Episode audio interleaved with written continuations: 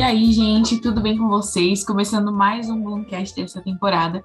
E como eu digo nos começos, é, que seja, não seja simplesmente mais um papo, que não seja só mais um tempo que você vai passar ouvindo alguma coisa, mas que realmente seja um tempo para você aprender algo novo, para você se conectar com uma história nova, que você saia daqui com a sua mente borbulhando de ideias, que você fique cheio de insights e cheio de coisas que você queira fazer a partir do momento que você sair desse episódio. E a minha convidada de hoje é a Giovana Araújo. Pode se apresentar aí pro pessoal. Oi, gente.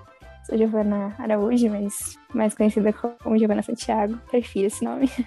Eu eu sou estudante de produção audiovisual, sou apaixonada por cinema, tenho 19 anos. É, acho que para começar, acho que é isso. Ah, eu sou fotógrafa também. É, eu conheci a Gi na, na faculdade de jornalismo, né? É, eu queria começar Sim. falando sobre isso, sobre essa sua transição, essa sua mudança de, de faculdade de curso, porque desde lá eu já vi que você era uma pessoa assim que, sei lá, todo trabalho que podia fazer alguma coisa mais multimídia, você queria estar tá fazendo. E eu queria saber, né, como que foi, é, primeiro, ir para jornalismo, por que, que você escolheu ir para jornalismo, e depois, por que, que você escolheu trocar o jornalismo o audiovisual? Olha, é, antes de eu entrar para o jornalismo, eu já sabia que queria fazer audiovisual. Mas é, eu, eu pensei ah, aquela coisa de fazer vestibular, né? E aí a gente pensa, não, mas como é que vai ser depois da faculdade? Todo mundo pensa nisso, né? Quando vai entrar na faculdade, todo mundo pensa e tá, vou para a faculdade, mas vai ter uma profissão para mim depois? O que que eu gosto nessa faculdade que eu vou poder fazer na grade curricular, né? E aí eu, eu vi audiovisual, vi jornalismo e fiquei, tá, as duas coisas são muito legais, mas o audiovisual não é tão acessível. É muito caro fazer uma faculdade de cinema. E aí, aí eu falei, tá, vou entrar no jornalismo, porque engloba também muitas coisas dessa área audiovisual. E aí eu entrei no jornalismo já com sede, como você disse, de fazer as partes mais multimídia. Então, tipo, ah, quando tinha algum trabalho de escrita, de fazer lead para notícia e tal, eu falava, tá, vou fazer, né? Tem que fazer, vamos fazer. Mas não quero. se, agora, se for uma coisa vídeo, mexer com câmera, edição, tô lá. Vamos fazer uma reportagem? Vamos lá, ok. Queria até que tivesse tido mais é, oportunidades de a gente fazer trabalho juntos é, no presencial, né? Mas com a pandemia, a gente teve que que se trancar em casa mesmo, fazer os trabalhos como deu. Mas enfim. Aí eu gostei muito de fazer aquilo, mas quando chegou assim pro final do primeiro ano, né, do segundo semestre, eu fiquei, tá, tá legal, mas eu quero uma coisa mais focada para audiovisual. E aí eu achei o meio termo, que eu não, não precisasse gastar uma fortuna com cinema e não precisasse também é, esperar muito tempo no jornalismo para me dedicar somente a algumas coisas que eu queria, né? Então, eu achei o meu termo que foi um tecnólogo de audiovisual, um curso mais rápido e mais prático. E é o que eu estou fazendo agora. Legal. E, e realmente, é, dava para ver, assim, que, que você sempre gostou muito disso.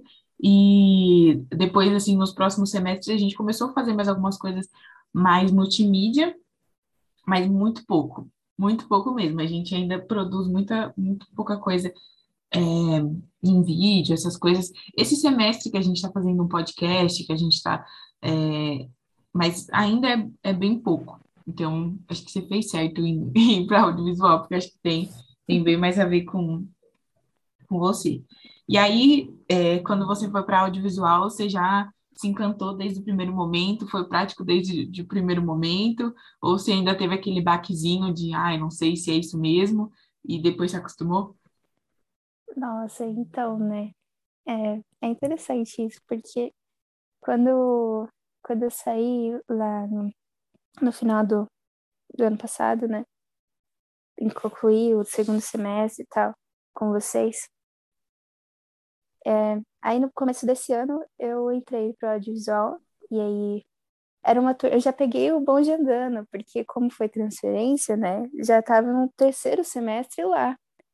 Então, a turma já estava toda interagida nas matérias, conhecia os professores, já estava falando a língua. Vezes eu fiquei, gente, como assim? Tô perdida, o que que eu faço aqui? Uhum. E... Mas foi encantador, sim, porque o fato deles já, tá, já estarem falando sobre muitas coisas e que umas, algumas eu nem conhecia tanto, tipo, de termo mesmo, sabe? Termos técnicos, sei lá, para roteiro, essas coisas.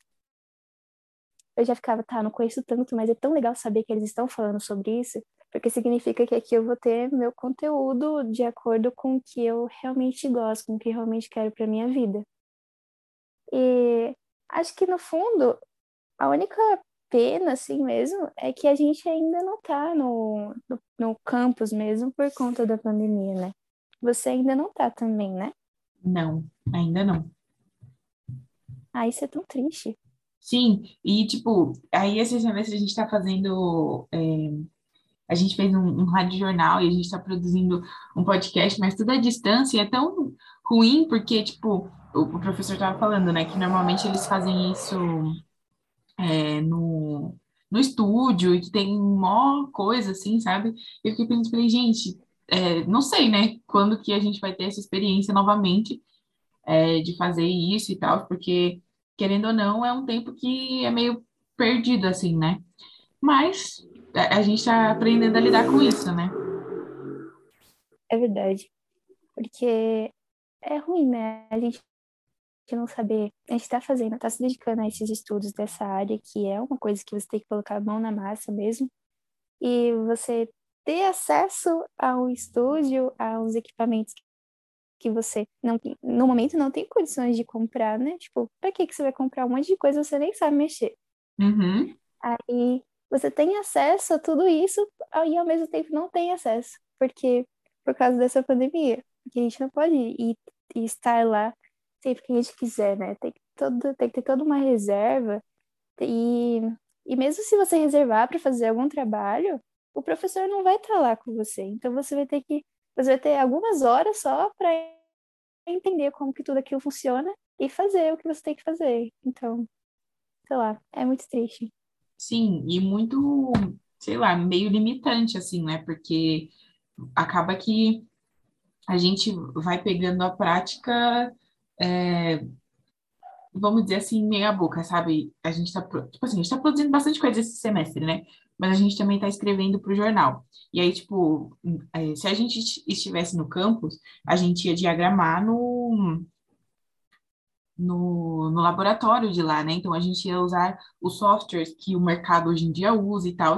E agora, por conta disso, a gente está tendo que usar um, um software de open source, né? Que é fonte aberta para todo mundo usar, porque foi a, a solução que o professor encontrou para a gente ainda, mesmo que à distância, conseguir diagramar, né? Então a gente acaba perdendo algumas coisas, né? Porque ele, ele fala, ele, ele dá as du... quando ele está dando aula, ele mostra os dois, né? Ele mostra o InDesign e ele mostra o, o.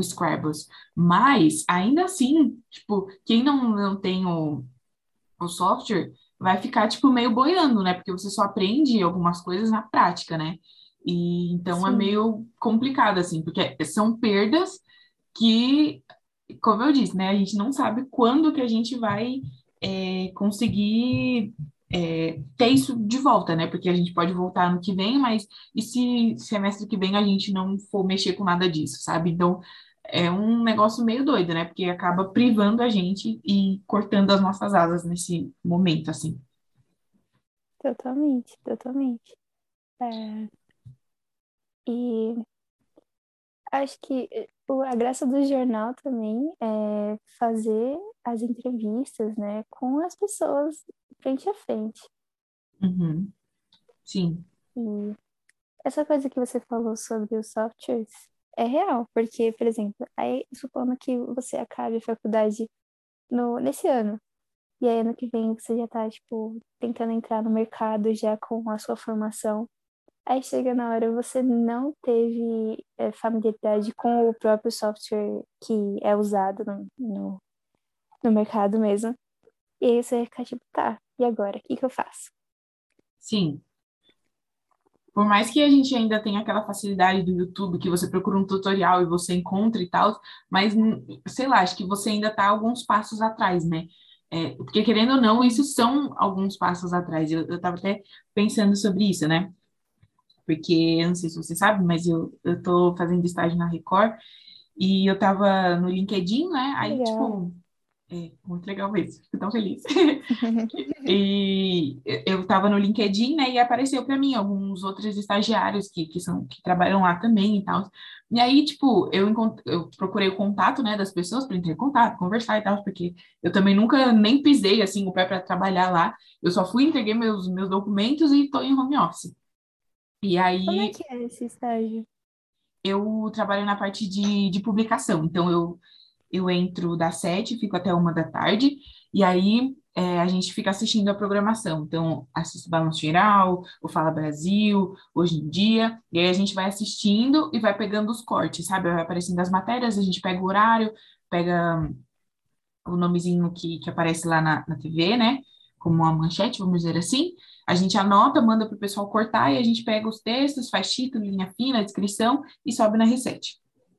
Incrível. Queria, é. tipo, aquelas me indicam. é muito legal. E aí eu tava no LinkedIn vendo, e aí eu peguei o contato, né, de, de, de uma dessas meninas e entrei no, no Instagram dela.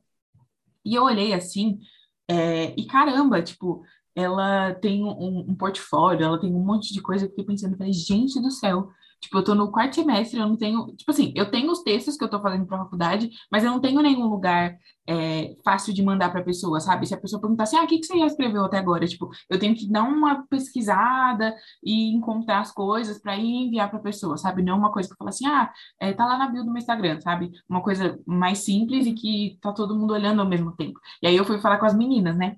Falei, nossa, gente eu estou me sentindo uma estou me sentindo muito, é, muito longe, assim, sabe? Muito longe do que é esperado de um estudante de jornalismo, muito longe do que. Porque tem gente fazendo muito mais.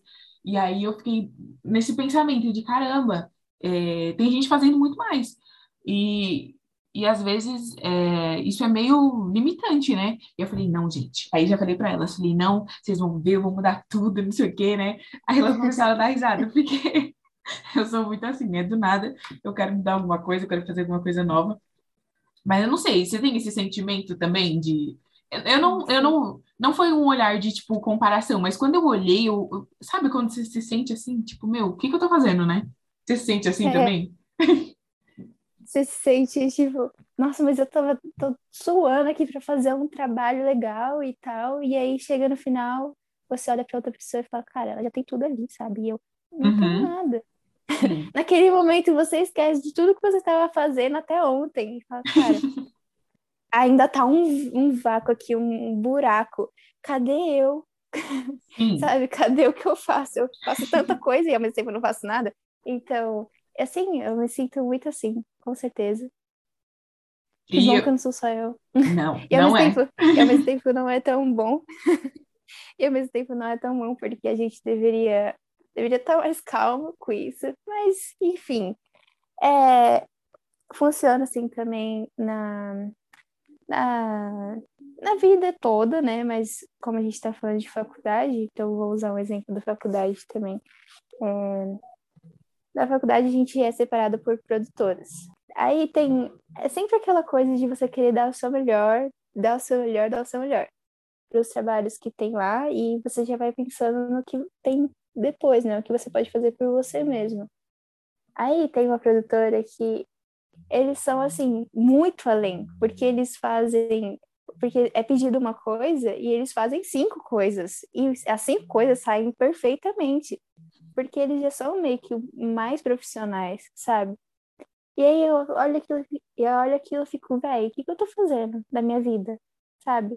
Eu tô me dando, eu tô me esforçando tanto para fazer uma coisa, aí você chega e olha o trabalho de outras pessoas e fica, cara, eu achei que eu tava incrível, mas assim, eles são melhores. Aí você se coloca nesse, nesse lugar de comparação, mesmo que sem querer.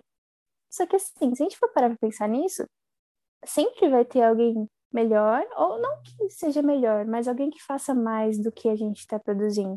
E tá tudo bem, porque também tem aquelas pessoas que fazem menos e que estão olhando pra gente e tá falando, poxa, eu quero produzir como aquela pessoa, como a gente, sabe?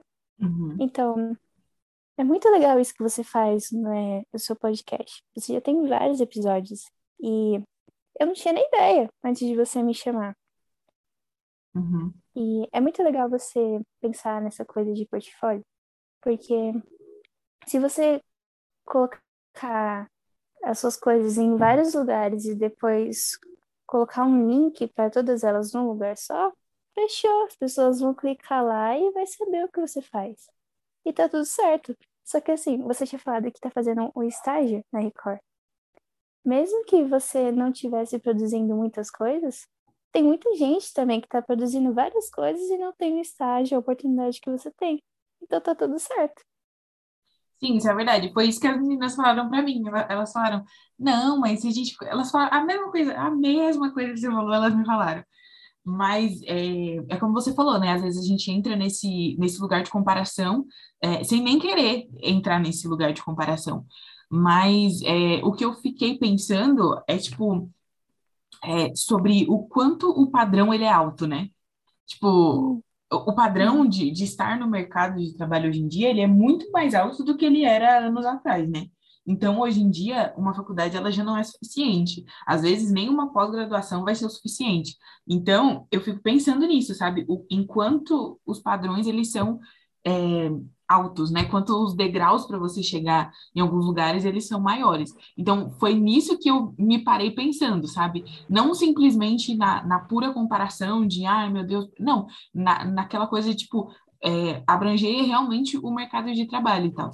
É, esses dias eu estava conversando com bastante gente que trabalha, assim, com com audiovisual, que trabalha com arte mesmo, e eles estavam falando sobre isso, né? Que é um mercado bem fechado, que é um mercado em que, vamos dizer assim, todo mundo se conhece, porque ele é tão fechado que, que tá todo mundo é, ali, né?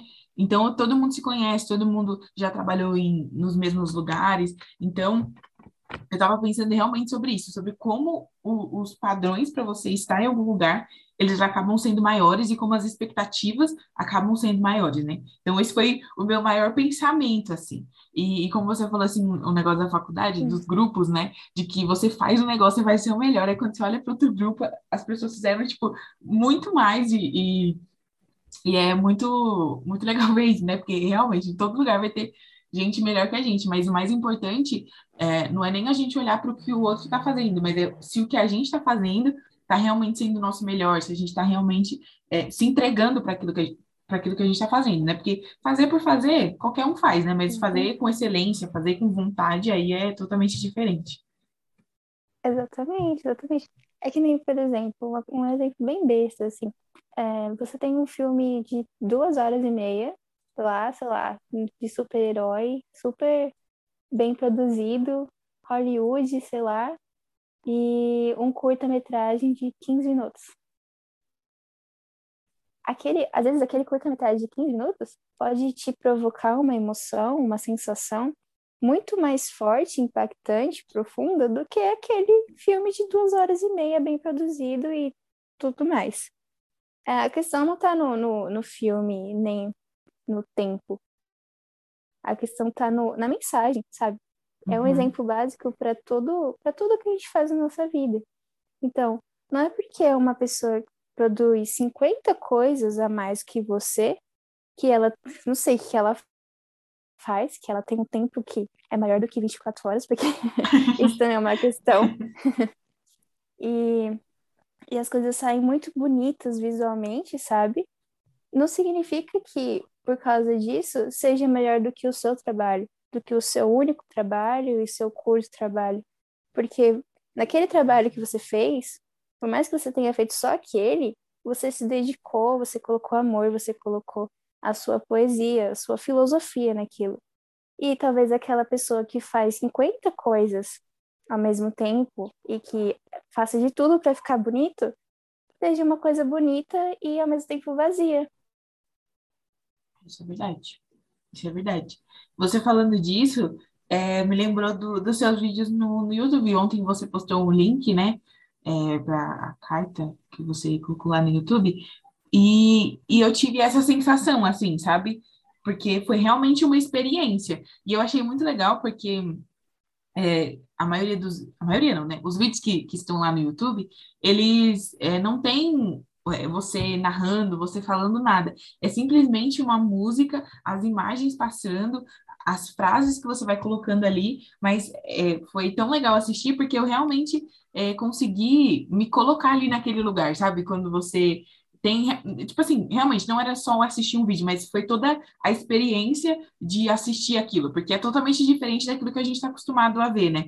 É, pelo menos eu, né? Aquela coisa de, de eu assistir um vídeo, precisa ter alguém falando, precisa ter um cenário bom, precisa ter, sabe? E foi totalmente diferente, foi uma experiência totalmente diferente. Eu queria que você falasse sobre isso, sobre esses seus vídeos, sobre a produção dessas coisas, é, como que você pensa, se você, não sei, bloqueio criativo, me conta um pouco sobre seu canal do YouTube, os vídeos que você produz.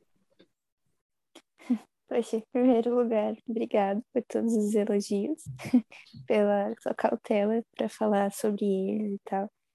É, obrigada mesmo.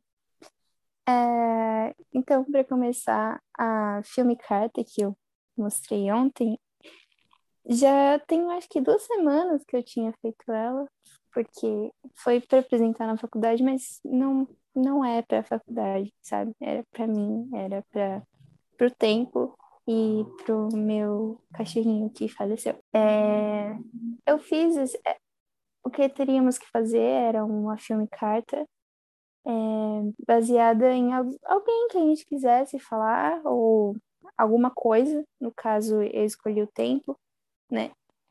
E as pessoas teriam que fazer filmezinhos, videozinhos para depois é, narrar a carta e tal.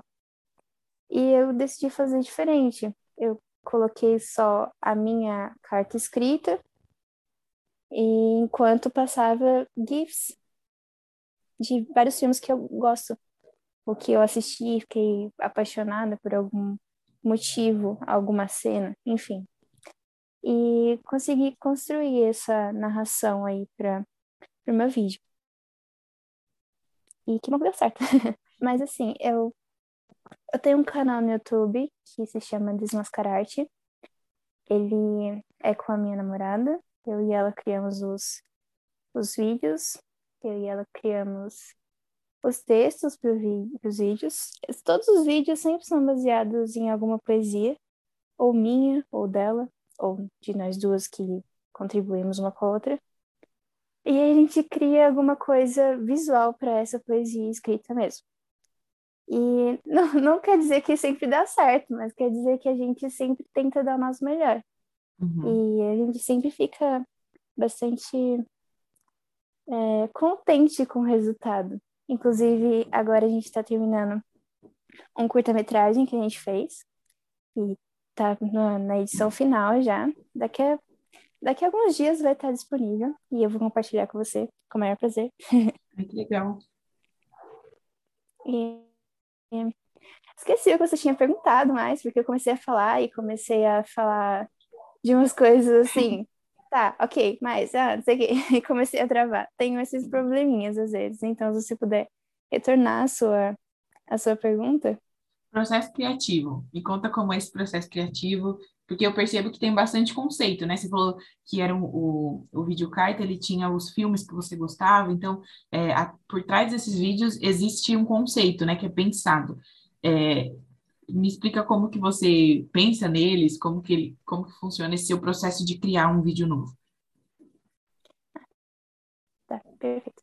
Ah, então, é, é basicamente isso mesmo. Eu nunca nasce o vídeo antes do, antes da escrita. Eu sempre escrevo antes algum pensamento, alguma poesia, mesmo que alguns poucos versos.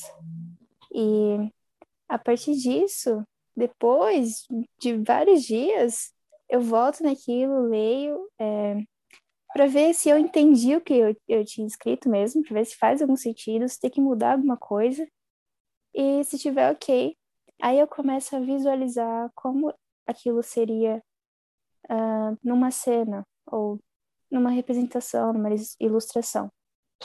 E aí eu vou tentando fazer alguns rascunhos assim. Tá, mas será que isso ficaria legal? Será que se eu fizer uma, se eu fizer um enquadramento num, num olhar ou nas mãos, será que rola? Vamos tentar.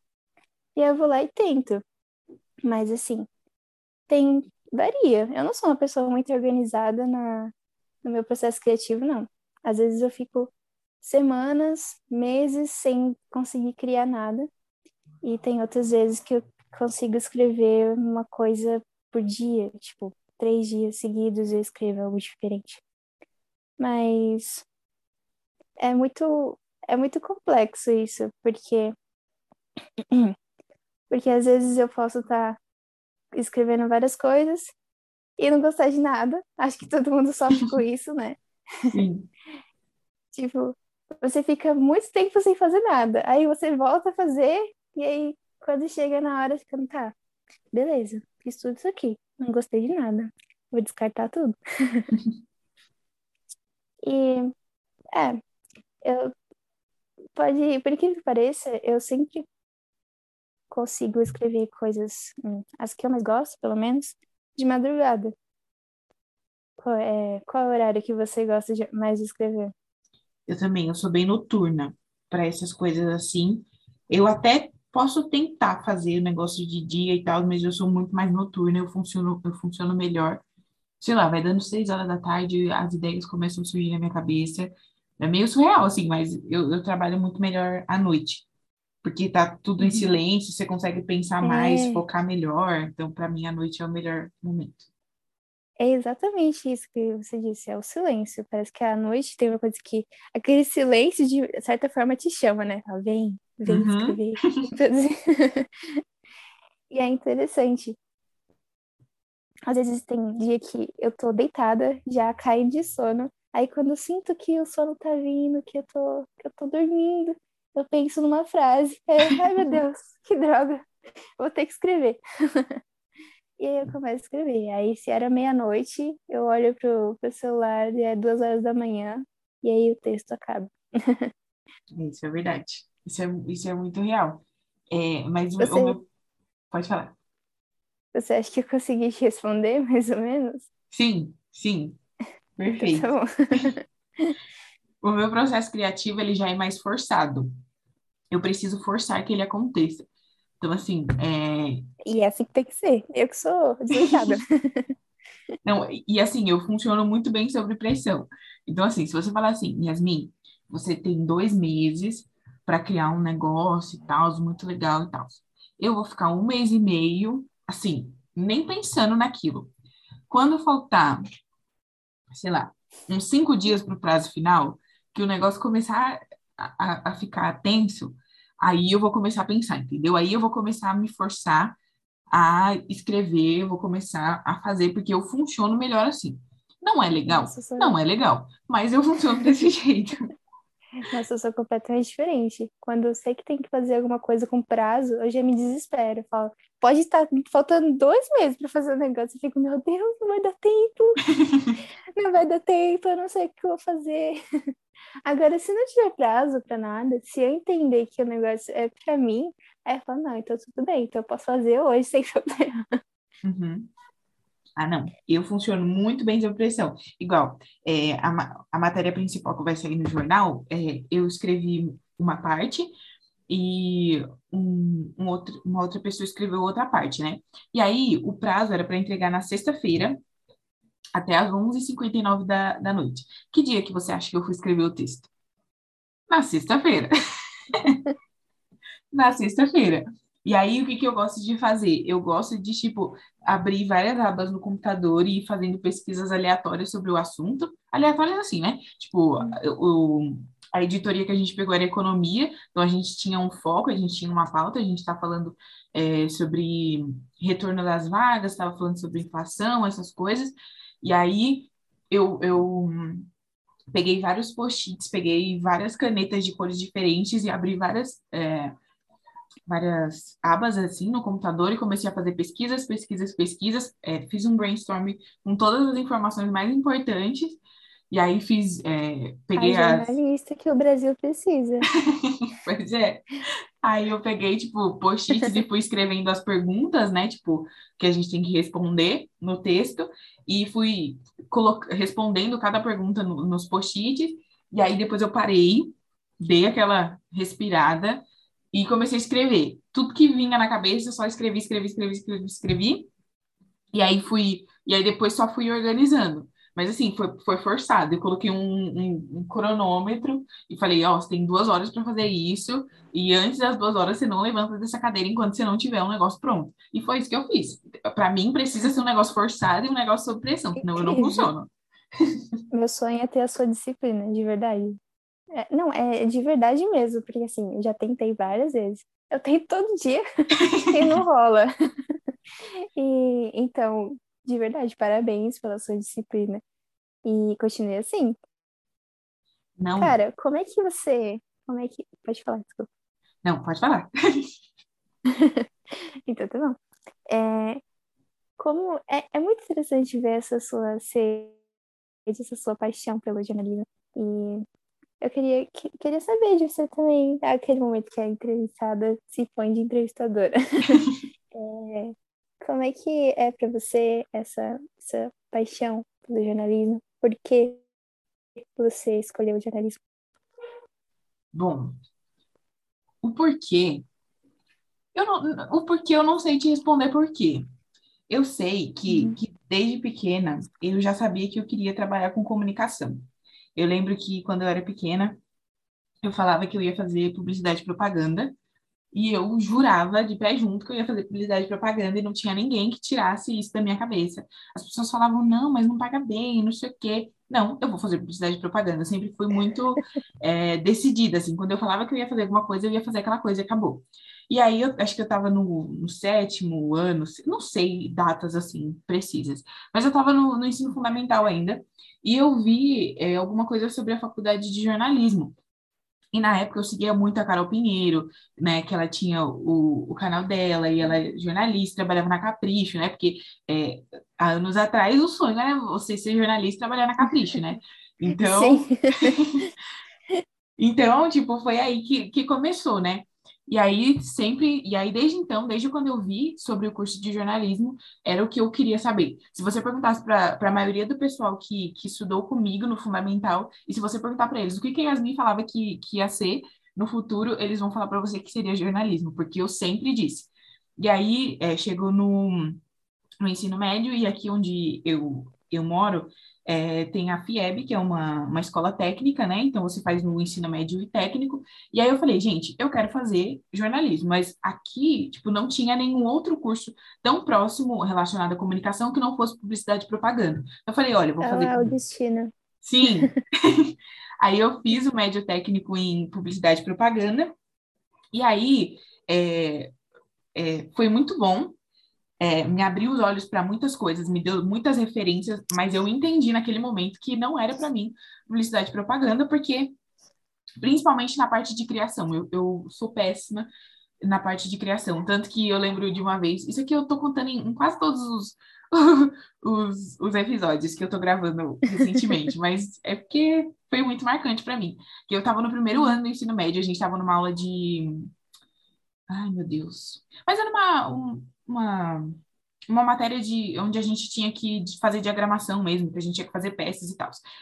E aí eu estava fazendo lá, o professor estava passando passo a passo como que fazia e tal. Ele estava passando pela minha mesa, ele olhou pro, pro computador que eu estava fazendo, ele olhou para aquilo e falou assim: Yasmin, nem dá Ctrl Z, apaga tudo, começa tudo de novo. E aquilo me marcou muito, porque tava tão ruim que ele não queria nem que eu desse Ctrl Z e tentasse fazer o negócio de novo. Ele queria que eu apagasse tudo e fizesse tudo de novo. E, e, aí, desde então, virei meme, né? Eu era a menina do, do nem da Ctrl Z apagar tudo, porque realmente eu era muito péssima, muito péssima mesmo. Hoje eu ainda tenho um pouquinho mais de noção, né? Mas, nossa, péssima. E, e aí o tempo foi passando e, tipo assim, era um curso muito prático mesmo, era um curso de software. A gente mexia com Illustrator todos os dias, a gente mexia com design todos os dias, e Photoshop a gente só começou a mexer no terceiro ano, mas também a gente não pegou muito Photoshop, a gente pegou mais é, em design e Illustrator. Então, Mas, assim, foi muito bom para mim em questão de referência. Foi um, um, momento, assim, que eu abri os meus olhos para a arte, as, os professores falavam para a gente ir na Paulista, para a gente ir no MASP, para a gente ir nos lugares, para a gente ir no, no Ibirapuera, para a gente ver exposição. Então, para mim, foi muito bom nesse quesito cultural mas eu entendi que não era para mim. Uhum. E assim, todas as vezes que a gente tinha que fazer, sei lá, algum projeto que tinha que entrevistar alguém, que tinha que conversar com alguém, que tinha que entrar em contato com alguém, ali eu me encontrava. Que tinha que fazer algum texto sobre alguma coisa, ali eu me encontrava. Tanto que na publicidade a gente chama de dupla criativa, né? Então tem uma pessoa que escreve, que é o redator, e a outra pessoa que é o diagramador. E é, a minha dupla criativa era muito engraçado porque a gente se completava tanto que eu. O que, que eu fazia? Eu deixava todos os textos prontos, deixava, tipo, é, todo o conceito preparado para ela em textos, para que ela lesse, entendesse o que eu queria. E, e, tipo, e eu já tava com tudo na minha cabeça do jeito que eu queria que fosse. E aí, quando eu, eu passava tudo para ela e ela começava a diagramar, quando eu olhava, era aquilo que estava na minha cabeça. Então, assim que, que, que a gente era, né? E até que no. no... Putz, quando foi, foi, né? Sim. E a gente era muito amiga também. Então, juntava uma coisa na outra, uma já sabia é, um, o, o jeito da outra fazer as coisas. Então, era muito bom para mim porque eu não tinha que diagramar, então eu ficava com a parte que eu gostava, que era a parte de escrever, e ela ficava com a parte que ela gostava, que era a parte de, de fazer as peças e tudo mais. E, e aí foi que eu entendi, falei, gente, não tem como eu ir para publicidade e propaganda, e aí eu falei, não, vou para jornalismo e me encontrei, me encontrei mesmo. No primeiro semestre eu estava, é, foi um, um, semestre bem teórico mesmo, a gente não fez muitas coisas práticas, mas a partir do, do segundo semestre, que a gente fez aquele trabalho com, que a gente teve que entrevistar a Aline B, e a gente fez o, o site e tudo mais, a partir dali eu me encontrei, porque depois daquela entrevista, é, igual eu, eu falei em um, uns episódios atrás aí, é que, tipo, é, fazer uma entrevista para mim, o, o sair dela, para mim é o mais incrível, sabe? Eu gosto de estar aqui, de estar conversando, mas quando eu saio, que eu tenho aquele sentimento de, de cumprir o meu papel, sabe? Aquilo que eu, uhum. que eu sei fazer é isso e eu fiz muito bem. Eu estava até falando, né, com uma outra entrevistada essa semana, é que é, se você me, me fala assim, olha, Yasmin, você tem que fazer um podcast, você tem que fazer um vídeo, você tem que fazer um texto, não sei o quê, me joga, me coloca de olho fechado e eu consigo fazer. Agora, você fala assim para mim, olha, você tem que ficar na parte de, de editar esse negócio que você fez, você tem que aí eu já não consigo, aí já me buga, aí eu tenho que fazer um esforço a mais para o negócio funcionar. Mas se é um negócio mais prático, assim, de falando, escrevendo, aí você me coloca que eu tô na minha praia. Então o jornalismo veio muito disso. E eu sempre fui muito. É, extrovertida, eu sempre conversei muito, eu sempre falei muito. Tanto que os professores, eles falavam para mim, falavam, Yasmin, você tem que fazer alguma coisa que você fale bastante, porque não é possível. Porque eu lembro que tipo assim, a minha mãe ia nas reuniões e os professores não falavam é assim. É, é, os professores falavam assim, é, ela, ela tem ótimas notas, mas assim, ela fala demais. Tipo assim, eu terminava as coisas rápido e ficava conversando com as pessoas, entendeu? E aí elas falavam, olha, é, o único problema dela é que ela fala demais, entendeu? Então sempre foi uma, uma coisa assim que, que acompanhou a minha vida. Então, o jornalismo só eu só me encontrei ainda mais, né? Porque já era algo que eu fazia. Incrível. É, olha, para chegar no jornalismo, para chegar no audiovisual, também teve um, umas coisas aí. Eu pensei em fazer psicologia, pensei em fazer filosofia, cheguei até a pensar em fazer faculdade de fotografia. Que, que bom que não aconteceu, porque todo mundo diz que não serve para nada.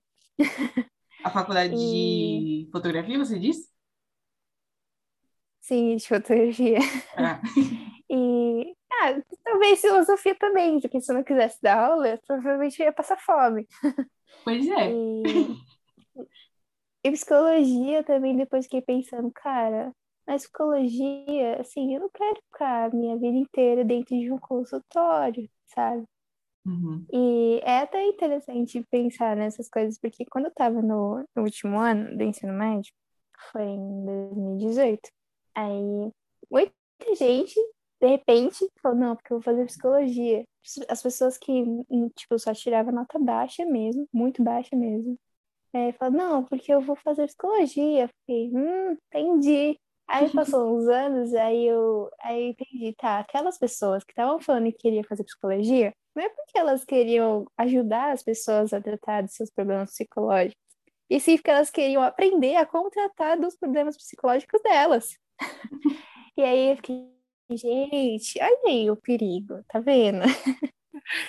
Mas é, é, é, sobre, é sobre isso de, de da gente passar por muitas, por muitas experiências, né? Entre aspas, experiências que não são experiências é, profissionais, é claro, mas experiências do dia a dia, como você falou, que você falava muito, e aí você teve essas, esses comentários dos professores e tal, e, então foi uma experiência de você falar, tá, isso aqui eu posso usar ao meu favor, e aí foi parar no jornalismo.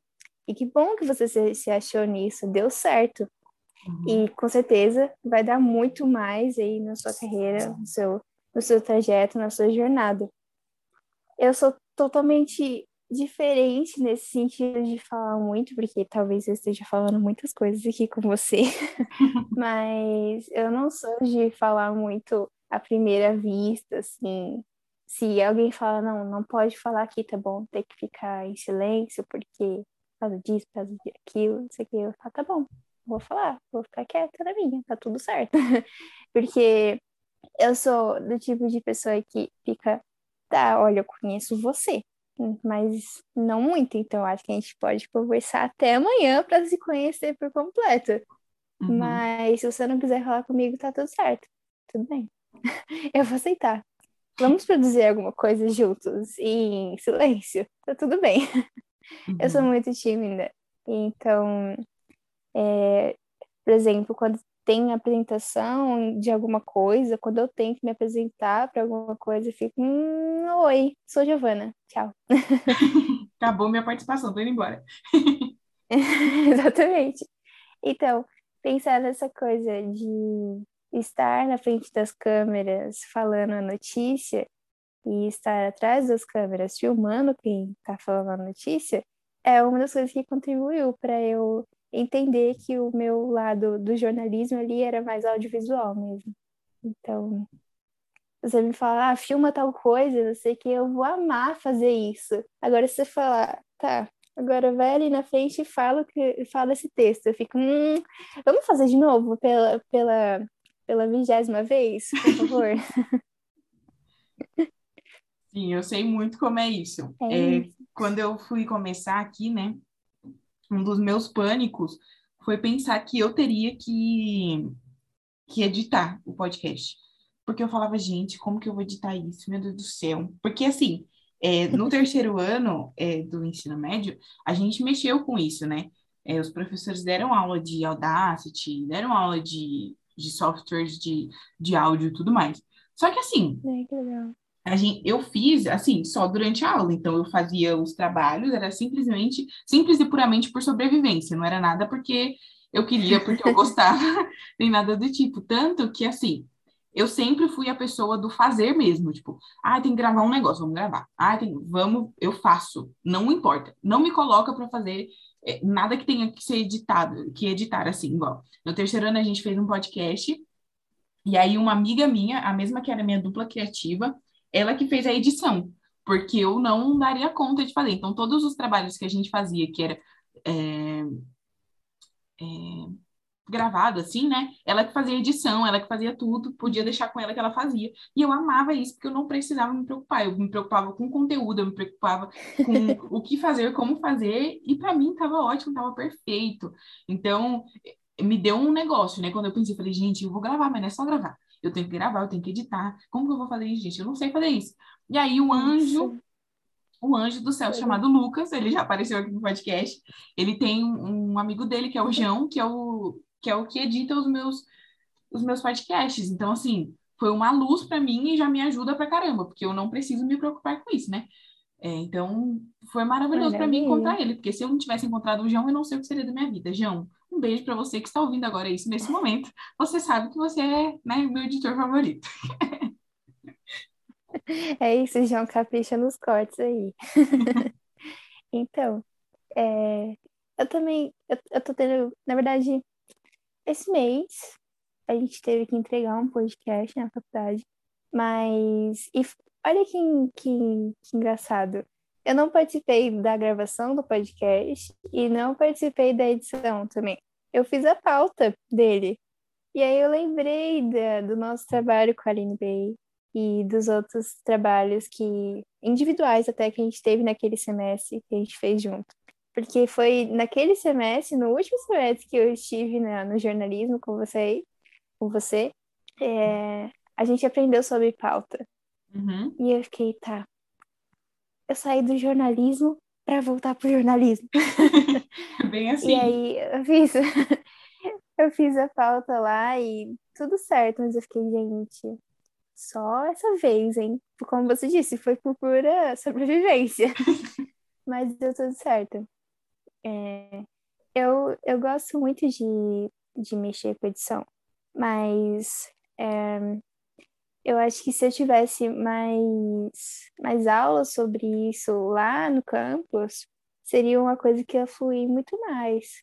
Porque, porque essa coisa de editar vídeo, de editar áudio, requer um, um computador muito bom, né? Com os programas muito bons. Então, uhum. não, não rola quando você tem um, um programa muito é, inferior àqueles que são realmente usados por profissionais, por pessoas que estão indo, estão em busca de ser profissionais, estão a um passo de ser, sabe?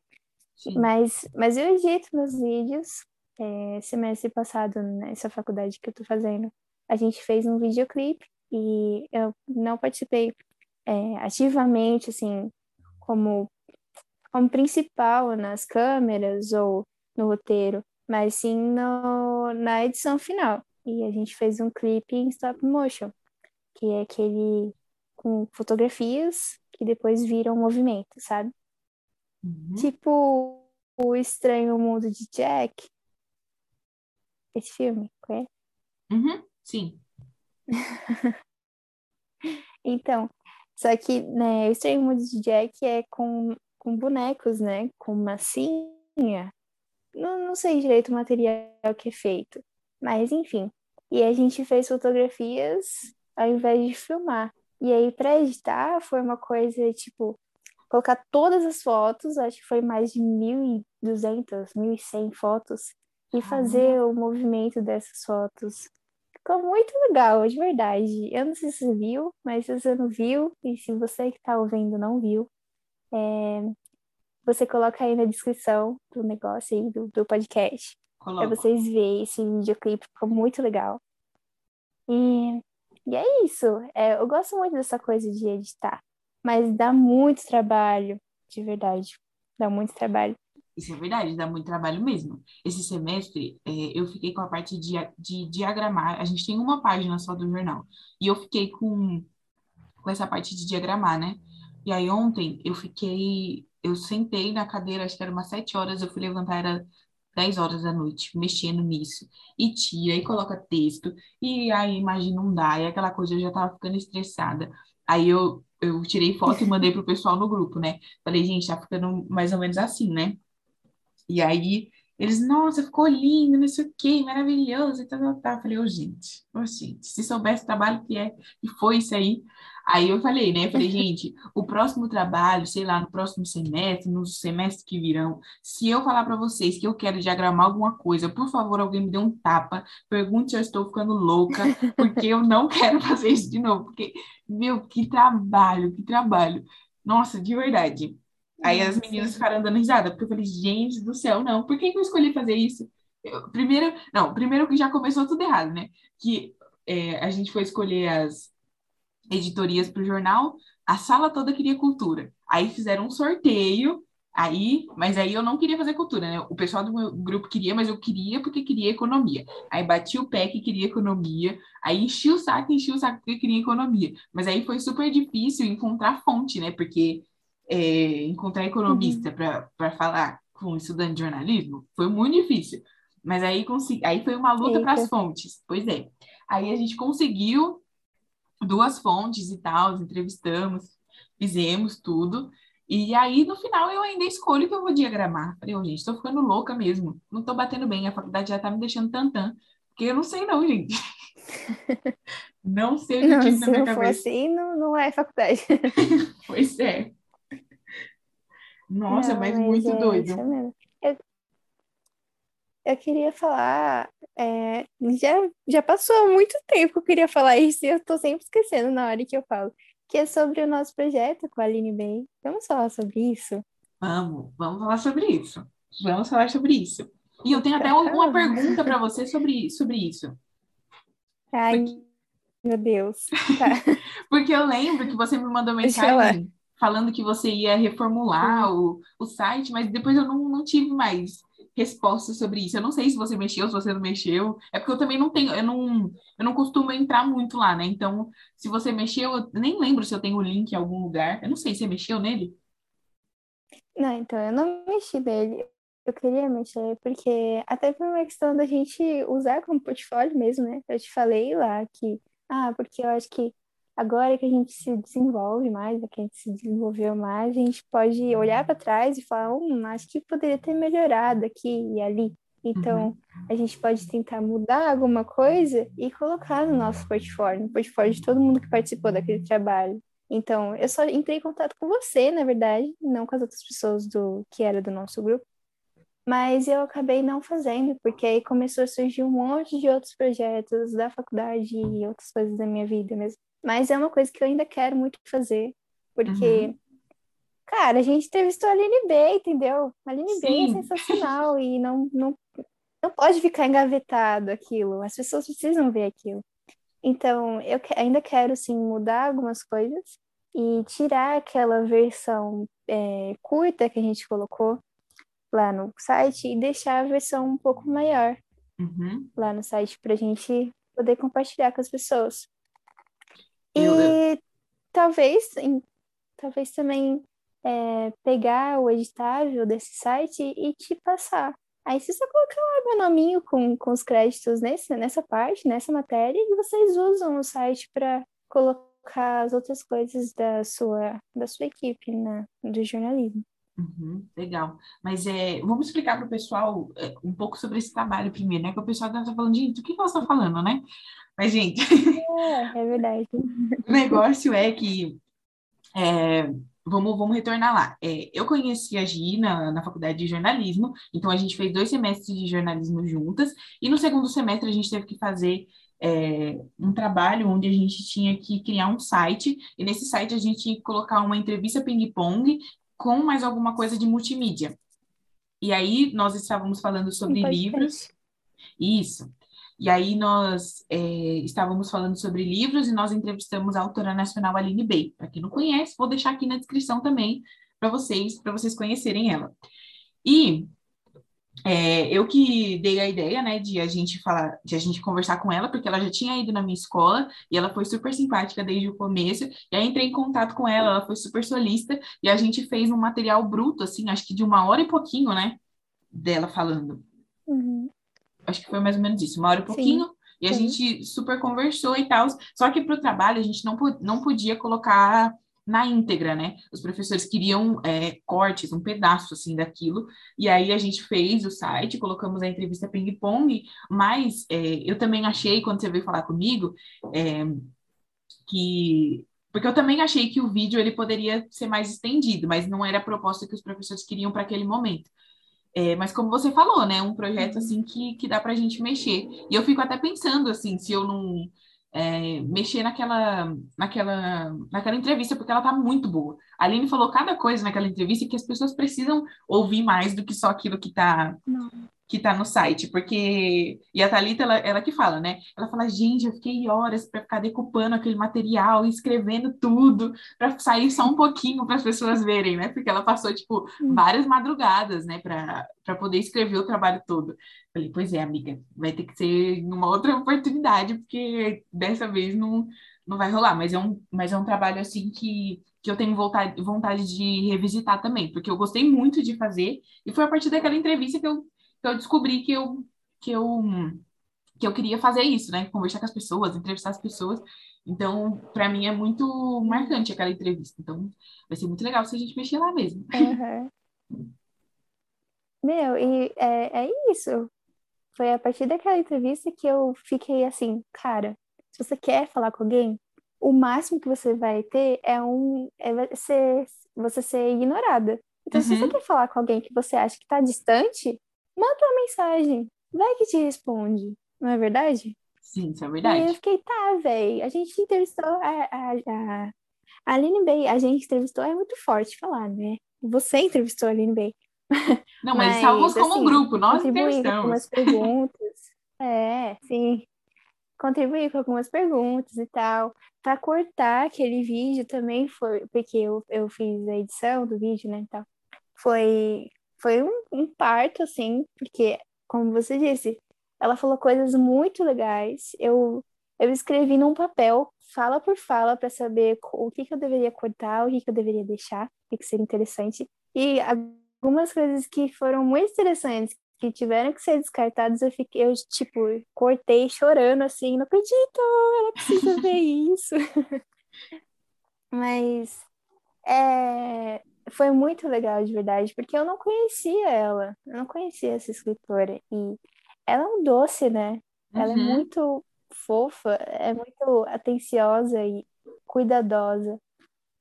E fluiu muito bem a conversa de vocês. E eu quero muito mexer lá, deixar tudo certinho para que as pessoas possam ver isso e porque e também para a gente dar um retorno para ela, porque eu acho que ela precisa ver como ficou é, no final de tudo.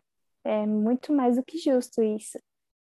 E mesmo que ela não compartilhe, mas só para ela falar, olha, tô ali, entendeu? Eu, há alguns anos atrás, tô aqui.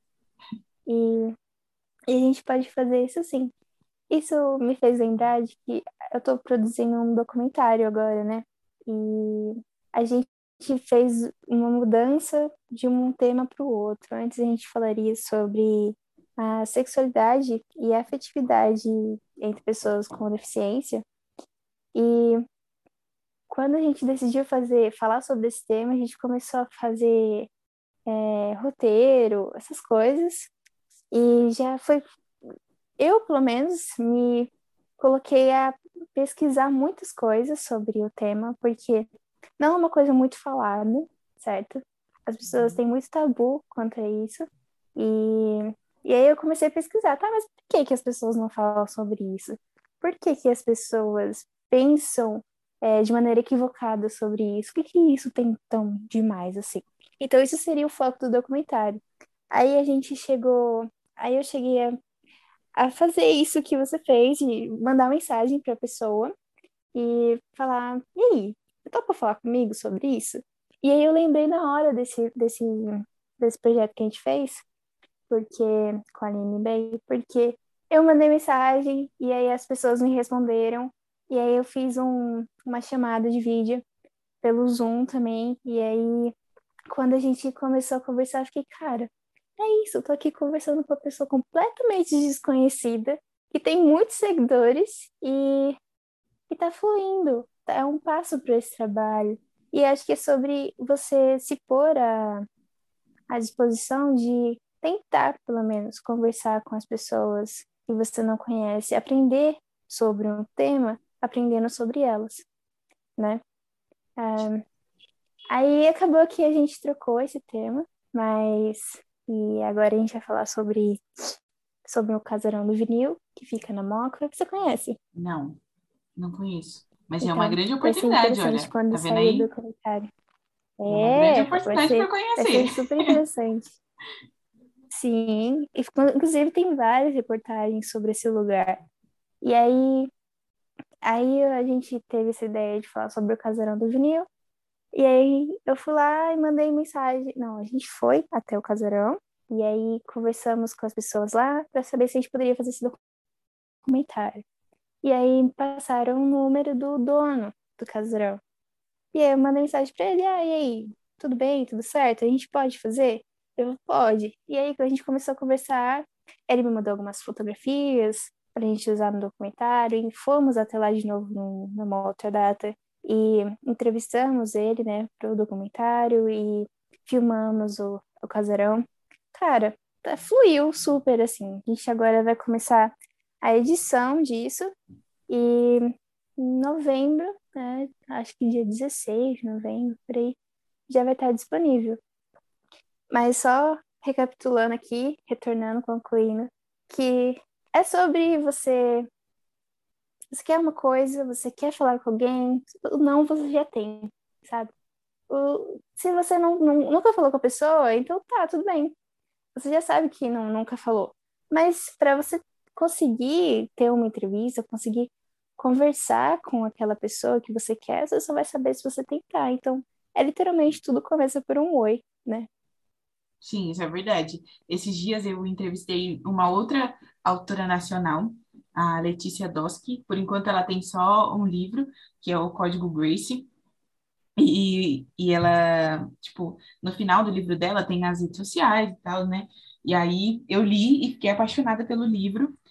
E aí eu fiquei pensando, eu falei, gente, será que eu mando? Será que eu não mando mensagem para ela? Porque para mim foi uma, é, foi uma leitura tão marcante que eu falei, eu preciso compartilhar isso com ela.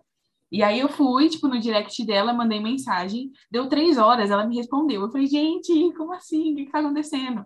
Porque é ainda muito grande essa coisa, né? Tipo, uma autora nacional, gente, publicada, ela tem livro na Amazon, ela tem é, um livro realmente publicado, livro físico. E aí eu falei, caramba, meu, e hoje em dia nós somos friends, nós somos amigas. Ela já. É sério. Ela, ela participou aqui do, do podcast, a gente está sempre conversando. É, no dia que a gente fez o podcast, eu estava falando para ela é, do porquê que ela não fazia um grupo no WhatsApp, um grupo no Telegram. E a partir disso, ela fez um grupo no Telegram e tal, para conversar com os leitores dela, com os leitores que ainda não leram o livro, que estão lendo, com leitores que já leram, para conversar sobre isso. E eu fiquei super feliz porque eu fiz parte disso, sabe?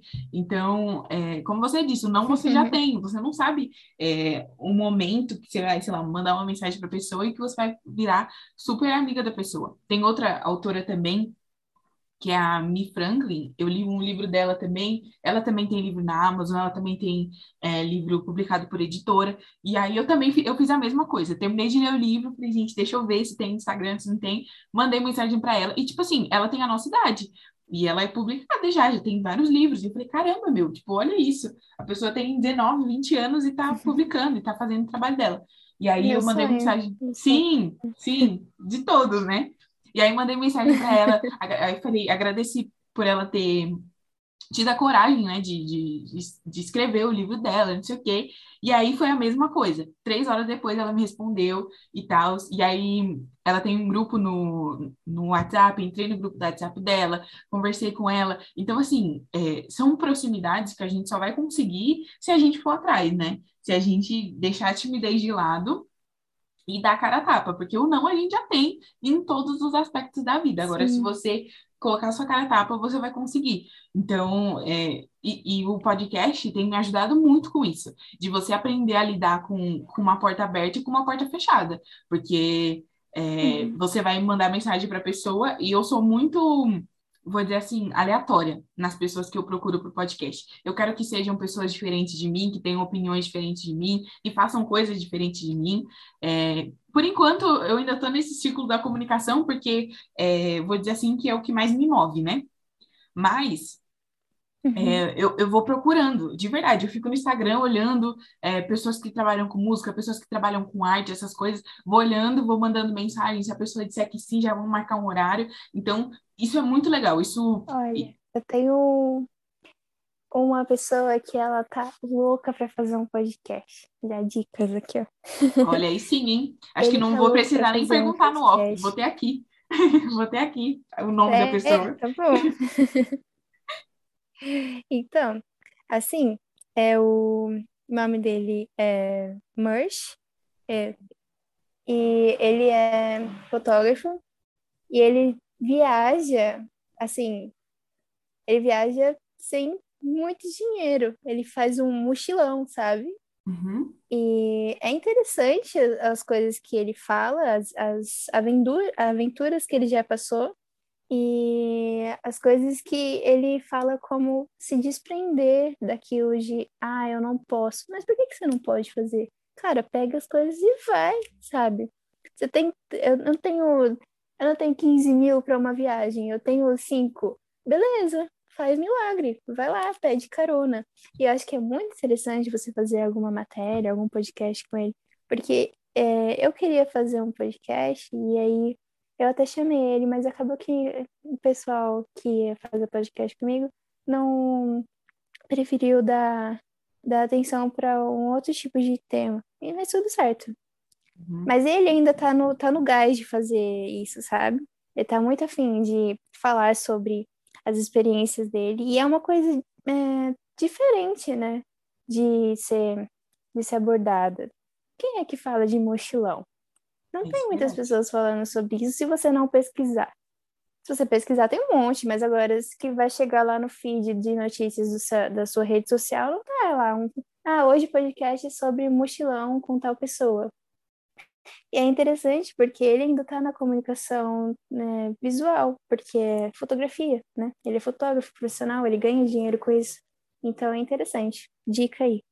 Olha aí sim, hein? Puxando o gancho do seu amigo fotógrafo, vamos falar de Giovana e a fotografia, porque eu vi o, o seu Ai, perfil. eu vi o seu perfil de, de fotografia, eu achei linda todas as fotos. É, você sempre gostou de fotografia? É, é, você sempre gostou de fotografia? É, como que surgiu a ideia de criar um, um perfil no Instagram para expor a sua arte ao mundo? Conta aí. ah, então, sim, eu sempre gostei de fotografia. Eu gosto de fotografia até antes do, do vídeo, né? É, hoje eu gosto mais do, do vídeo, do, do cinema, do movimento mesmo. Tenho certeza completa, total disso. Uhum. Mas a fotografia, minha paixão, meu gosto pela fotografia veio antes. Quando eu era criança, tinha aquelas câmeras de família, sabe? Todo mundo tinha uma câmerazinha para tirar aquelas fotos de Natal, sei lá, enfim. Uhum. E aí tinha essa câmera, e aí eu pegava essa câmera, pegava meus brinquedinhos e brinquedinhos de McDonald's, sabe? e aí colocava lá no canto, no chão, e ficava tirando fotos de 50 ângulos diferentes do mesmo brinquedinho e ficava criando uma historinha na minha cabeça. Hoje você vai fazer um ensaio para uma revista e eu vou tirar foto sua. Aí lá era o bonequinho do B-Movie. aí. Então, aí quando eu tinha uns 12, 13 anos, o meu irmão, é, um dos meus irmãos foi morar em Santa Catarina e aí era bem perto da praia. Aí ele comprou uma câmera, não sei por quê, porque ele não trabalha com isso, mas ele comprou uma câmera até que semi-profissional. E aí eu fui para lá nas férias e fiquei fuçando essa câmera. E a gente foi pra praia lá, e aí tinha uns surfistas na praia. E aí eu tirei uma foto deles e aí eu fiquei, nossa, que legal! Eu tirei a foto bem na hora que ele tava pulando a onda lá com a prancha. E aí aquela hora eu entendi, eu fiquei, cara, isso pode ser interessante para o futuro, hein? Foi até aí que eu pensei, vou fazer faculdade de fotografia. Mas. Ah, enfim, e aí eu entendi que, cara, é muito, é muito rico. E aí eu sempre fiquei com essa coisa de tentar procurar mais, mais referências, né? Mas eu nunca tinha trabalhado com foto antes. E aí quando Aí no ensino médio eu conheci esse amigo que eu falei, o Marsh, e aí ele também estava muito apaixonado pela fotografia, mas ainda não, não conhecia muito, e a gente trocava umas ideias sobre isso. E acabou que eu parei de estudar sobre, mas ele, quando ele começou, ele nunca mais parou de estudar sobre isso. E uhum. acabou que ele se tornou fotógrafo mesmo. E, e eu estudando outras coisas. E aí, esse ano, uh, acho que em agosto, acho que setembro, não, não lembro direito que mês que foi, que ele, a gente não, a gente tinha parado de, de conversar, mas aí a gente voltou a se falar, ele me chamou e falou, ah, tô com um projeto aí, quero, quero tentar ver se a gente consegue fazer uma parceria. Você usa aqui meus estúdios e tal, e pode ver o que rola para suas fotos. Eu falei, com certeza, né? Vamos ver. Como a gente disse, o não a gente já tem. a rejeição das pessoas a gente já tem, porque a gente nunca, nunca ofereceu nada. Uhum. E eu falei, tá bom, vamos lá, com certeza. E aí eu comecei a fazer retratos das pessoas. É, eu tô trabalhando com isso agora. Pelo visto, acho que tá dando certo, porque é, muito obrigada pelo elogio. Eu gosto muito das fotos que eu tô postando lá. As pessoas que eu tô tirando foto também estão gostando bastante. Mas, é, é assim, é uma coisa interessante, porque voltando lá ao início da nossa conversa, é aquilo, tem pessoas que que já estão há muito tempo fazendo a mesma coisa e que já são muito melhores, sabe? Que já são muito uh, uh, muito mais práticas, muito mais ágeis de fazer as coisas. Então, uh, é claro que você colocar o que você está fazendo de começo e se comparar com uma pessoa que já faz há muitos anos, já fica uma coisa tipo, tá, é óbvio que não vai ficar igual. E que bom que não fique igual. Significa que você está fazendo uma coisa é, diferente, alguma coisa sua, e está seguindo o seu caminho para che chegar até, um, até o seu ponto que você acha ideal, sabe? Então, uhum. eu estou no começo ainda, mas estou gostando muito dos resultados e tenho plena certeza de que a foto, pelo menos no meu caso, a foto ali, os retratos que eu faço, não é uma coisa de tipo, é que é para ser bonita, que é para ser, é, como é que posso dizer, que é para ser uh, estiloso, sabe? Eu vou tirar uma foto sua e eu não quero que você esteja com uma roupa chique, com o cabelo brilhando e tal. Não, eu quero tirar uma foto sua de acordo com a que você me parece, sabe? Com seu olhar, com a sua delicadeza. Acho que isso é importante. E uh, no meio do ensaio, conhecer um pouco sobre você. Não só te colocar numa posição, falar faz isso e vou lá e tira a foto. Acho que é importante a gente conhecer sobre as pessoas que a gente se relaciona. Caramba, vixe, agora você filosofou demais. Foi muito profundo esse, esse final. Caramba, nossa, de verdade. Mas isso é muito real, isso é muito real sobre, sobre fotografia, porque é, às vezes é, as pessoas dizem que é muito sobre o ângulo certo, sobre a pose certa, a luz certa e tudo mais, e é, legal, muito legal. Mas você pensa em, em deixar a fotografia só como um hobby, ou você pensa em trabalhar realmente com fotografia, expandindo, sei lá, fazendo é, ensaios fotográficos para pessoas também, ou vai ser só um hobby mesmo? É, não, então, eu tô, eu tô fazendo ensaios fotográficos já ganhando dinheiro com isso. Uhum. Mas, e é o que eu tô é o que eu tô trabalhando agora. Eu não tenho outra fonte de renda por enquanto. Legal. Mas o meu foco é o audiovisual. É, mas o meu foco é o audiovisual mesmo. Eu tô, tô é, me explorando nisso, sabe? É uma coisa legal, é, porque eu tô tendo contato com pessoas que eu não conhecia, algumas sim, mas outras não. E é interessante você saber que a pessoa tá, vem atrás de fotos e você pode proporcionar, mesmo que ela não escolha aquela foto que, que eu achei super incrível, sabe? Só de saber que eu consegui fazer aquele clique e que eu conheci que a questão ali não é foto, a questão é a ideia que a gente troca durante o ensaio, sabe? Então, só de saber que eu conheci aquela pessoa e que a gente foi unido por causa daquele trabalho, já vale muito a pena. Então, mas o meu foco não é a fotografia, é o audiovisual. Mas enquanto está fluindo, eu tô adorando, porque não, não significa que eu não vá fazer isso por muito, muito tempo.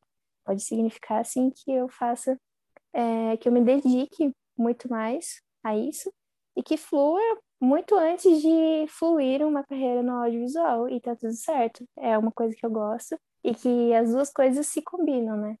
Talvez até, sei lá, eu poderia me explorar e aprofundar na direção de fotografia no cinema. É interessante.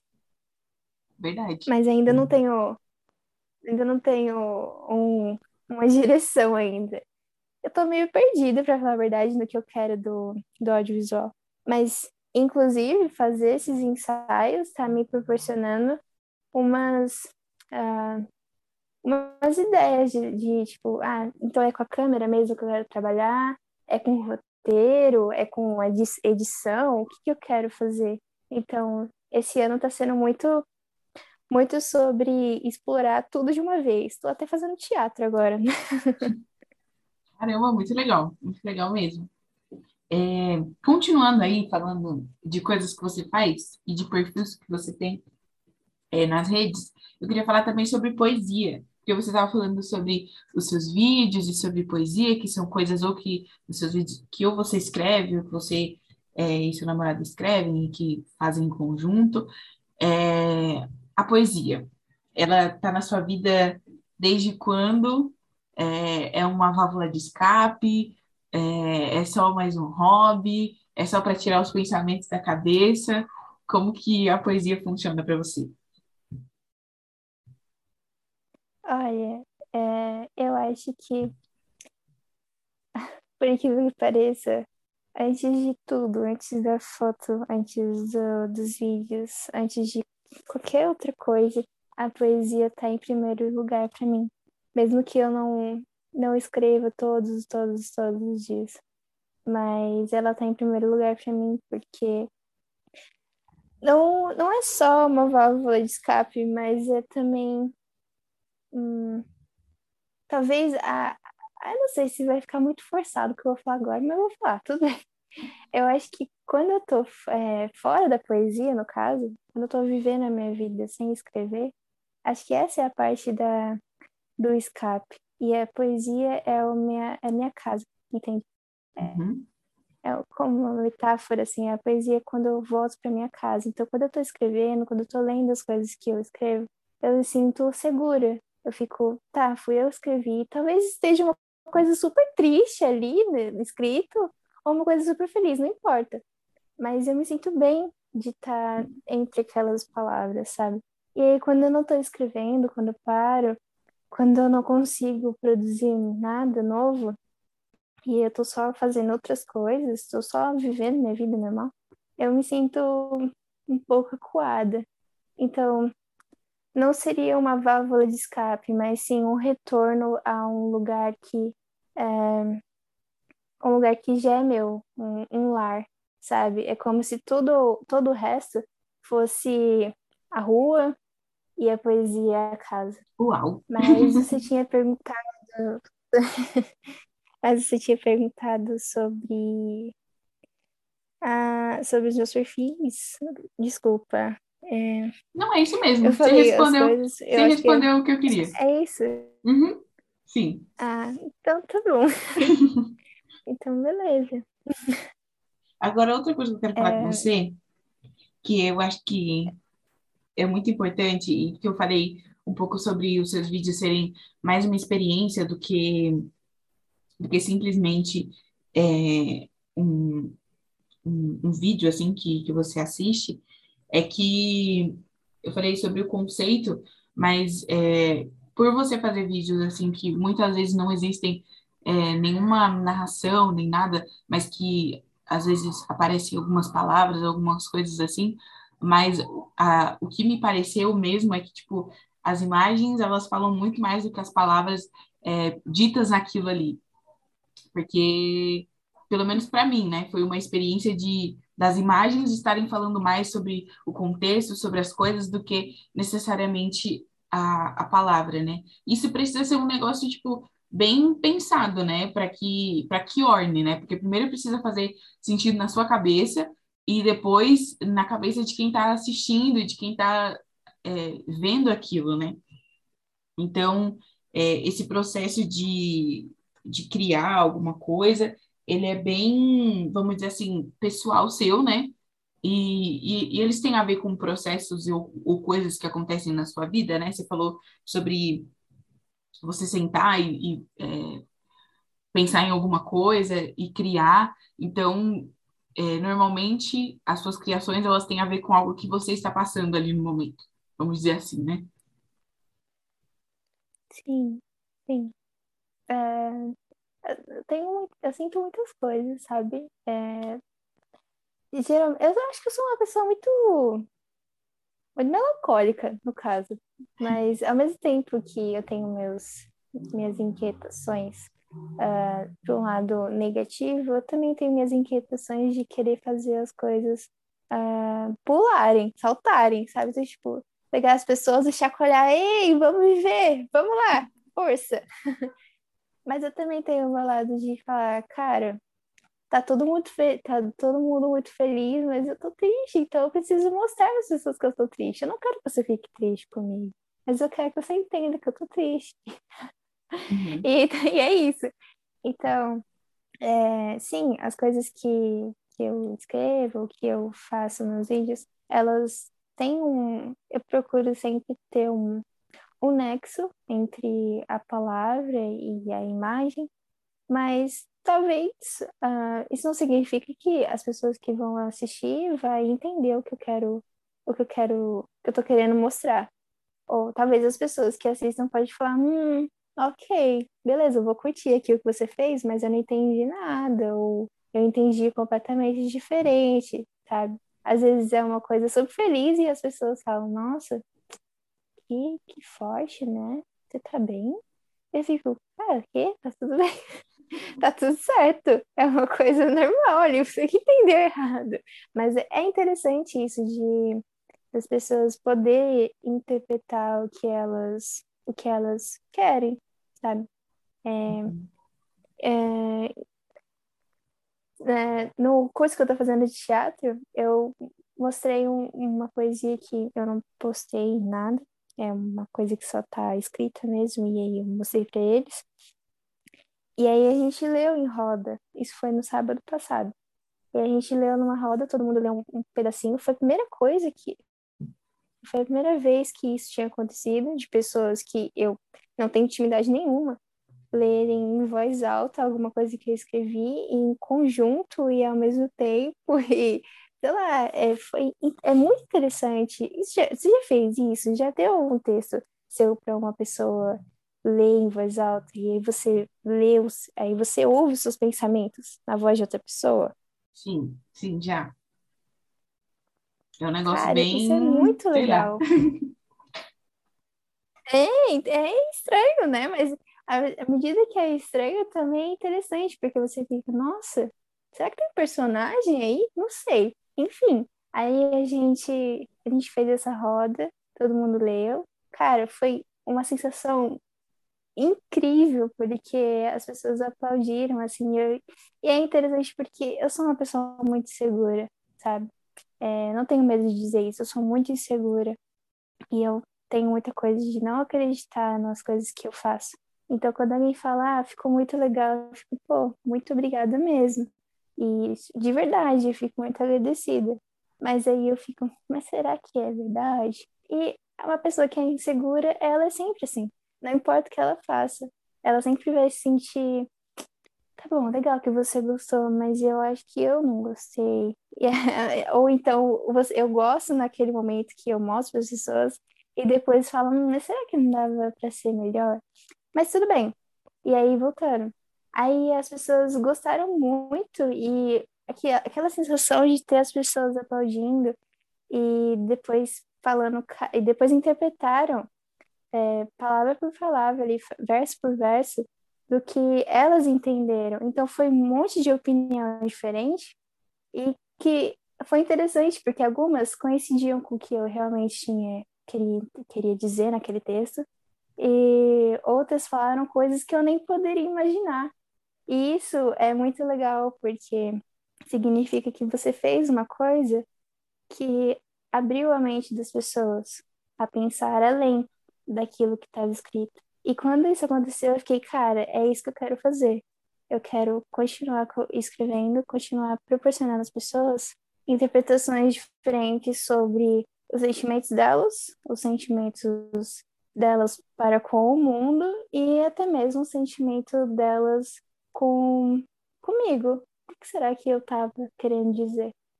E elas nunca vão saber, porque é, elas não sabem o que se passa dentro de mim, elas não, por exemplo, quando a gente ouve uma música e fala, nossa, essa música tocou aqui na minha alma. E aí você fala, não, porque o cantor estava passando por tal coisa, o cantor quis dizer isso nessa parte da letra da música. E aí, na verdade, você nunca vai saber o que, que ele estava fazendo quando ele compôs aquilo, quando ele cantou, quando ele interpretou aquilo. E isso é interessante, você dá uma visão sua para aquilo, para aquela pessoa, para aquele produto, e você nunca vai saber o que é, de fato, o que está acontecendo. Uhum. E acho que é sobre isso. Tem muito a ver com a subjetividade, né? Porque é como você Exatamente. disse, as pessoas elas não, você, às vezes você quer dizer uma coisa e as pessoas vão entender outra. É, eu acho que esse é o legal do, do, subjetivo, é porque todo mundo vai tirar alguma coisa nova dali, sempre vai surgir alguma coisa nova, e eu, e eu acho a poesia legal por isso, né? Porque ela não é, é um negócio que te deixa preso. Você pode escrever pensando em alguma coisa, mas a pessoa que vai ler, ela vai ler é, com eu não sei, eu não sei. Eu acho que eu entrevistei alguém esses dias que a pessoa estava falando sobre isso, sobre nós sermos é, um oceano de, de, de, coisas, de experiências, e que às vezes as coisas que nós é, lemos ou que, que a gente assiste e tal, elas refletem em nós é, mais aquilo que está dentro da gente, né? Tipo, a gente já tem um, um, um, mar de experiências e aquilo só vem junto de nós, assim, né? Então, esse é o negócio da, da, da subjetividade, porque é, quanto mais as pessoas vão lendo, quanto mais as pessoas vão se familiarizando com aquilo, mais complexo o negócio fica, né? Porque às vezes a pessoa fala assim, ah, mas eu li, eu não não interpretei desse jeito, eu interpretei, eu interpretei de outro jeito. Eu pensei nisso, eu pensei naquilo. Eu acho que essas trocas, assim, elas são muito boas por isso. E, e uma das coisas que, que é muito legal sobre arte, sobre comunicação no geral, sobre, é, para mim, todas as, as matérias assim, de humanas, é que você nunca faz um trabalho sozinho. É sempre um trabalho é, vamos Sim. dizer assim, coletivo, porque você produz alguma coisa, mas a pessoa ela precisa consumir, ela precisa te dar um feedback. Então, para mim, esse é o mais fascinante, assim, da, da, da, área de humanas, da arte em si, é porque você nunca vai fazer nada sozinho. Sempre vai, você vai ter alguém olhando aquilo, consumindo aquilo, tendo uma visão diferente daquilo que você pensou. Então, é muito legal essa coisa do subjetivo, essa coisa do trabalhar sempre em conjunto com as pessoas, nunca ser só você e só o seu objeto de, de estudo e, e tudo mais. Nossa, é total, você falou. Você falou tudo, falou tudo agora. É, a subjetividade, a coisa de você trabalhar em equipe. Quando você tem alguém que, que volta para você aquilo com uh, com uma opinião de verdade, com um comentário de verdade, não só aquilo, ah, tá bom, ou então, ah, tá ruim, mas que contribui é, para o seu conhecimento, fala, nossa, cara, você quis dizer tal coisa, o que você acha de fazer, falar sobre tal coisa também? E aí vocês trocam esse conhecimento, te deixa muito mais rico e com muito mais vontade de fazer mais, não é? Uhum. Sim, com certeza. Agora vamos indo pro, caminhando para o final. Vou fazer um bate-bola com você rapidinho. Tá e aí me fale o que vem, a primeira coisa que vem na sua cabeça. Tá bom, é que eu já ia perguntar o que, que é isso. eu vou te falar uma palavra e você me fala a primeira coisa que vem na sua cabeça. É praticamente isso. Tá. Tá bom. Vamos lá. Música favorita? Uh, é Casual of Love, da Jess J. É, filme favorito? Cisne Negro. Comida favorita? Sushi. Cor favorita? Roxo. Sério? A minha cor favorita também é roxo. Eu amo roxo. É incrível. Sim. Ah, deixa eu ver. Livro favorito? Hum, livro favorito, olha, eu vou falar aqui Anne de Green Gables, o primeiro livro, porque é o último que eu li. E é isso é isso, esse é o nosso bate-bola.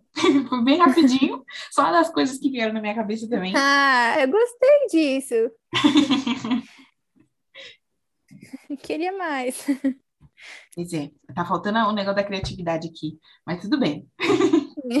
mas tudo bem. Você não funciona sob pressão, faça mais, faça mais. Nossa, é verdade, mas não, mas tem algumas coisas, né? Também não é tudo assim na vida. A gente não pode, é, é, como que fala? Englobar tantas coisas, né? Porque não dá. Sim, tô brincando. Mas, Gi, queria muito te agradecer por você ter aceitado participar. É, eu até falei isso ontem, estava gravando ontem também. É, é, eu fico muito feliz quando alguém aceita o convite de vir aqui, porque é como se a pessoa tivesse é, apoiando esse, esse trabalho, apoiando esse meu grande portfólio, apoiando essa minha grande paixão. Então, eu fico muito feliz quando eu entro em contato com alguém e a pessoa fala assim: não, eu participo sim. Então, queria muito te agradecer mesmo, foi um papo muito gostoso. Eu não senti o tempo passar, eu sempre digo que, tipo assim, depois que passa do, da meia hora, o tempo passa e a gente nem, nem sente, mas muito obrigada mesmo. Se você quer, quiser falar mais alguma coisa aí pro pessoal. Ah, primeiro eu quero dizer para você, né, que sim, né, não é só uma impressão, eu com certeza apoio o seu trabalho, acho incrível o que você está fazendo, acho incrível a sua dedicação com as coisas que você faz e com. a é uma aspirante a uma sensacional, uma incrível jornalista, sim. Todo sucesso do mundo para você, Ai, porque obrigada. você merece. E E foi um prazer fazer parte disso. Foi a primeira vez que eu participei de um podcast. E também não vi a hora passar. Eu sei que eu vou admitir que eu olhei assim pro relógio enquanto eu tava falando, porque. Mas lá, meia hora depois que a gente começou, olhei pro relógio quando a gente começou a. a quando eu tava falando, porque eu fiquei, gente, eu tô falando muito e eu não tô falando nada. tipo, aquela coisa de fala, fala, fala, tá, mas você não me respondeu. Aí eu já comecei a ficar preocupada. Aí eu olhei assim e fiquei, ai meu Deus, mas aí depois fluiu, fluiu tão gostoso, de verdade, eu gostei demais. Foi um prazer conversar com você e fazer parte disso. E. Ah, para as pessoas que estão ouvindo, muito obrigada por, por ouvir aqui esse episódio, esse podcast e me conhecer um pouquinho. Me siga lá nas redes sociais, acompanhe meu trabalho, continue acompanhando o trabalho da Yasmin. E eu vou deixar alguns links aqui para você colocar para as pessoas verem os meus próximos trabalhos e os que já passaram. E é isso, gente. Luzes, luzes na vida de vocês. Então é isso, Aí, gente. Viva a arte sempre. Viva a arte sempre. gente, é, queria agradecer a você que ficou até aqui. É, espero que você esteja saindo desse papo cheio de insights. Espero que tenha, é, tenha sido bom para você. Espero que não tenha sido só mais um tempinho aí que você vai ouvir alguma coisa, mas que realmente acrescente algo na sua vida. E é isso, gente. Muito obrigada. Se você está ouvindo esse podcast pelo YouTube, não esquece de curtir, não esquece de compartilhar com alguém. Se você não é inscrito no canal, se inscreve no canal, comenta, compartilha. É, passe esse papo adiante, porque eu tenho certeza que vai é, ajudar muitas pessoas a terem insights também. Então é isso, gente. Vejo vocês no próximo episódio do Bloomcast. Tchau, tchau.